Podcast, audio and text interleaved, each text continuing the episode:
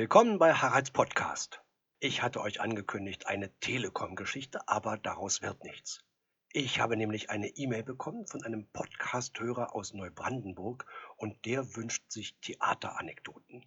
Und weil ich mich tierisch freue, immer wenn ich von euch Feedback bekomme, zum Beispiel so eine E-Mail, möchte ich diese Anregung zeitnah aufgreifen und erzähle euch heute zwei Theateranekdoten. Ja, tatsächlich nur zwei.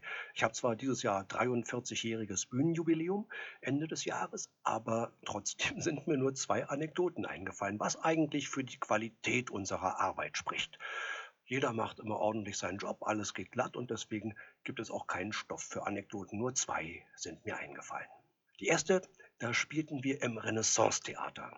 Wir spielten Bezaubernde Julia. Das war dieser Sommer, in dem die Kongresshalle in Berlin eingestürzt ist. Ich weiß noch, es war ein Frühling, in dem Mars und Jupiter ganz nah an der Erde waren. Sie waren beide rückläufig, wie man sagt. Sie standen ganz eng zusammen und man sah sie immer abends oder nachts am Himmel ja eher abends. Und wenn dann noch die Sonne unterging und die Venus im Westen erschien, so silberhell und hoch oben, das, das Knallrot von dem Mars und dieses fette Goldgelb vom Jupiter, das war wunderschön. Wenn dann vielleicht noch eine schmale Mondsichel dazu kam oder so, das war ein Abendhimmel, die waren einfach umwerfend schön. Und in diesem Frühjahr, wie gesagt, spielten wir Bezaubernde Julia am Renaissance-Theater und der Kollege, der die männliche Hauptrolle spielte, hatte einen großen Hund, einen wunderschönen Golden Retriever. Immer wenn der Kollege auf der Bühne war, lag der Golden Retriever auf der Hinterbühne und war sehr brav, hat sich nie gemuckst, war wirklich total brav. Ich trat erst nach der Pause auf und musste deshalb spätestens zehn Minuten vor Pausenbeginn im Theater sein. Eine halbe Stunde vor Beginn des Aktes, in dem man auftritt, das ist die Regel. Und einmal kam ich abends zum Theater und vor dem Theater war alles voller Menschen. Das Publikum stand draußen vor dem Theater und ich dachte, oh Gott, habe ich die Zeit verpasst, habe ich mich geirrt, hat die Pause schon angefangen? Und ich komme zum Bühneneingang und da steht die Maskenbildnerin und sagt, hast du John gesehen, hast du John gesehen? Ich sage, nein, was ist denn? Der ist mit dem Hund raus. Der dachte, es wäre Pause, aber es war nur Umbau. Ja, er hätte also eigentlich nur ein anderes Jackett anziehen müssen und dann wäre der Vorhang wieder aufgegangen, das Licht wieder angegangen und er hätte weiterspielen sollen. Aber er dachte, es wäre Pause, weil das Licht ausging, hat sich den Hund geschnappt und ist mit dem zum Steinplatz gegangen. Gassi. Der Intendant war ein ausgefuchstes Theatertier. Er kannte wirklich alle Schliche und hatte eine sehr gute, aber leider auch fatale Idee. Er wusste, das Publikum liebt blutrünstige Geschichten, liebt wirklich spannende Geschichten aus dem vollen Leben. Und deswegen trat er vor den Vorhang und sagte, meine Damen und Herren, Sie wissen, wenn während der Vorstellung im Theater jemand vor den Vorhang tritt, dann hat das meist nichts Gutes zu bedeuten. Ich muss Ihnen sagen, der Kollege, der jetzt auftreten sollte, hatte einen Schwächeanfall. Er ist in der Garderobe zusammengebrochen der Theaterarzt ist jetzt bei ihm und gibt ihm eine Spritze und wir hoffen, dass die Vorstellung in wenigen Minuten weitergehen kann. Bitte gehen Sie doch so lange ins Foyer. Und das war sein Fehler. Das hätte er nicht sagen sollen. Bitte gehen Sie doch so lange ins Foyer und nehmen Sie ein Getränk. Denn die Leute standen auf und sie gingen ins Foyer, aber weil so ein fantastischer Frühlingsabend war, blieben sie nicht im Foyer, sondern sie gingen raus vor das Theater. Und als dieser arme Kollege dann, während er am Steinplatz seinem Hund beim Geschäftemachen zusah, plötzlich merkte, dass er einen furchtbaren Fehler begangen hatte und panisch zurückrannte mit seinem Hund an der Leine, weiß bedeckt und mit vor Entsetzen verzerrtem Gesicht, da musste er sich durch eine hämisch lachende Menschenmenge kämpfen. Gute Besserung! Und hat die Spritze denn sehr wehgetan? Und er wusste gar nicht, wie ihm geschieht. Er wusste ja gar nicht, wovon die Leute reden. Ja, das war die erste Anekdote. Die zweite spielt auf Tournee. Wir waren auf Tournee mit dem Stück Endlich allein. Keine Rolle habe ich so oft gespielt wie diese.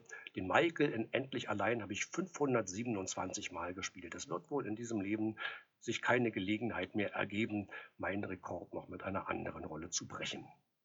Wir kamen in einen Ort an der holländischen Grenze. Ich weiß nicht mehr, wie der Ort hieß, aber im Hotel gab es nichts zu essen. Wir kamen um 13.30 Uhr ungefähr an und das Restaurant war schon geschlossen. Es gab nichts zu essen. Also ging ich los in den Ort. Vielleicht gibt es irgendwo eine Currywurst oder so. Und ich hatte tierischen Hunger. Und an so einem kleinen Platz war auch eine Taxihalte und da war ein Plan, ein großer Stadtplan mit Umgebung. Und ich sah, wir sind direkt neben der Grenze zu Holland und hinter der Grenze ist eine große holländische Stadt, Enschede. Und so wie das da aussah, dachte ich, diese Stadt ist groß genug, da wird es doch wohl irgendein geöffnetes Restaurant geben. Also Taxifahrer gefragt, was kostet das nach Enschede? 15 Mark, super, machen wir. Er fährt mich nach Enschede. Ich frage ihn, können Sie mich um 17 Uhr wieder abholen? Ja, macht er. Also bin ich essen gegangen, habe sehr schlecht Chinesisch gegessen. Es ist erstaunlich, woran man sich nach 30 Jahren noch erinnern kann. Es war extrem fettig und praktisch ungewürzt, war furchtbar. Bin dann noch in den Supermarkt gegangen, habe ein paar Kekse gekauft und dieses Flan, dieses, dieses Puddingzeug und bin dann zu dem Treffpunkt, wo der Taxifahrer mich aufgesammelt hat. Wir kommen an die Grenze und der Zöllner fragt den Taxifahrer, kennen Sie Ihren Fahrgast? Ja, sagt er, den habe ich vor zwei Stunden nach Enschede gefahren. Ach, vor zwei Stunden? Dann steigen Sie doch mal bitte aus. Also musste ich aussteigen, kam in so einen kleinen Raum mit dem Zöllner und er sagte, was haben Sie denn gemacht in Enschede in den zwei Stunden? Ja, eingekauft. Ja, das habe ich mir gedacht. Und was haben Sie Schönes gekauft? Ich sage, hier können Sie sehen, hier Kekse und Flan. Haha. Deswegen fahren sie extra nach Holland, um Kekse und Flan zu kaufen. Ich sage, ja, das Taxi kostet 15 Mark, war der billigste Auslandsurlaub, den ich je hatte. Machen Sie doch mal Ihre Taschen leer. Und erst in diesem Augenblick, als ich in meine Taschen griff, wurde mir klar, was in diesen Taschen war.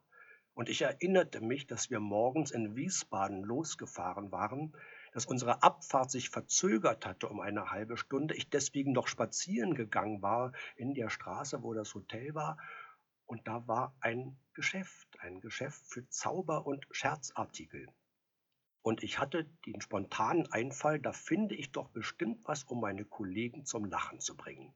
Ja, das kann passieren, wenn man ein Stück so lange spielt, also wenn man en suite spielt, wirklich jeden Abend und das über Monate oder gar über Jahre, dann kommt man auf so dumme Ideen, dass man Lust bekommt, seine Kollegen mal ein bisschen aus der Fassung zu bringen. Und da hatte ich eben eingekauft und in dem Augenblick, wo ich in meine Taschen greife, fällt mir das wieder ein und ich packe aus und erkläre dem Zöllner, das hier ist ein Feuerzeug, das man mit Wasser füllen kann. Wenn einen jemand um Feuer bittet, kann man ihm damit Wasser ins Gesicht spritzen. Das hier ist ein abgeschnittener Finger aus Gummi. Hier sehen Sie sehr schön die Schnittfläche mit dem Blut. Das ist ein Hundehaufen aus Plastik. Der ist hohl, den kann man mit heißem Wasser füllen, damit er dampft. Äh, das hier, dieser Gummifladen, ist Erbrochenes. Also ist natürlich kein Erbrochenes, ist Gummi, aber sieht aus wie Erbrochenes. Und der Zöllner sagte, Packen Sie Ihren Kram zusammen. Ich weiß genau, Sie haben was gekauft. Aber ich lasse mich hier nicht länger verarschen. Raus! Ja, und so ging ich raus. Da wartete immer noch der Taxifahrer und ich fuhr ins Theater. Das war meine zweite Theateranekdote. Und aber, ich wollte euch noch was erzählen. Ich habe gestern noch was vergessen. Ich habe doch gestern aufgehört mit der Geschichte, wo ich im Rathaus Tempelhof gearbeitet habe. Und da gibt es noch einen Nachtrag. Und zwar, wir haben ja, wie gesagt, diese Briefwahlanträge bearbeitet im Rathaus. Und am Wahlsonntag mussten wir die Wahlunterlagen aus den Wahllokalen abholen. Und da waren zwei Dinge merkwürdig. Zum einen war ich überrascht, wie viele Leute wie stark betrunken waren in den Wahllokalen am Ende des Wahlsonntags. Ich hatte immer gedacht, das ist so eine ganz staatstragende, verantwortungsvolle Geschichte mit der Wahl. Ich hätte nicht gedacht, dass Alkohol da so eine große Rolle spielt. Und das andere war, ich hatte zwei Polizisten, die mich bewacht haben. Ich war ja als junger Mensch eher so ein Kiffer und da war die Polizei nicht gerade dein Freund und Helfer. Die waren eher immer die Feinde, vor denen man Angst hatte, vor denen man sich verstecken musste. Und jetzt plötzlich werde ich in einem Polizeiauto zu den Wahllokalen gefahren und habe immer rechts und links zwei Polizisten, die mich bewachen und auf mich aufpassen. Das war sehr seltsam. Die Wahlunterlagen, die waren in so Presspappe-Ordnern, so richtig schwere, große Ordner oder Kästen eher gesagt, die mit einem Lederriemen verschlossen waren. Und man hatte uns ausdrücklich gesagt, wir sollen die nicht an den Lederriemen tragen, weil die reißen können. Wir sollen die vor der Brust tragen, so auf beiden Händen. Das war sehr unpraktisch. Die waren groß und schwer und kantig und unhandlich. Und wenn man so zwei Dinger davon vor der Brust getragen hat, sind einem die Arme eingeschlafen. Deswegen, als ich gesehen habe, dass alle anderen die auch an diesen Lederbändern tragen, habe ich die auch an den Lederbändern getragen. Und wir kommen also vor dem Rathaus Tempelhof an.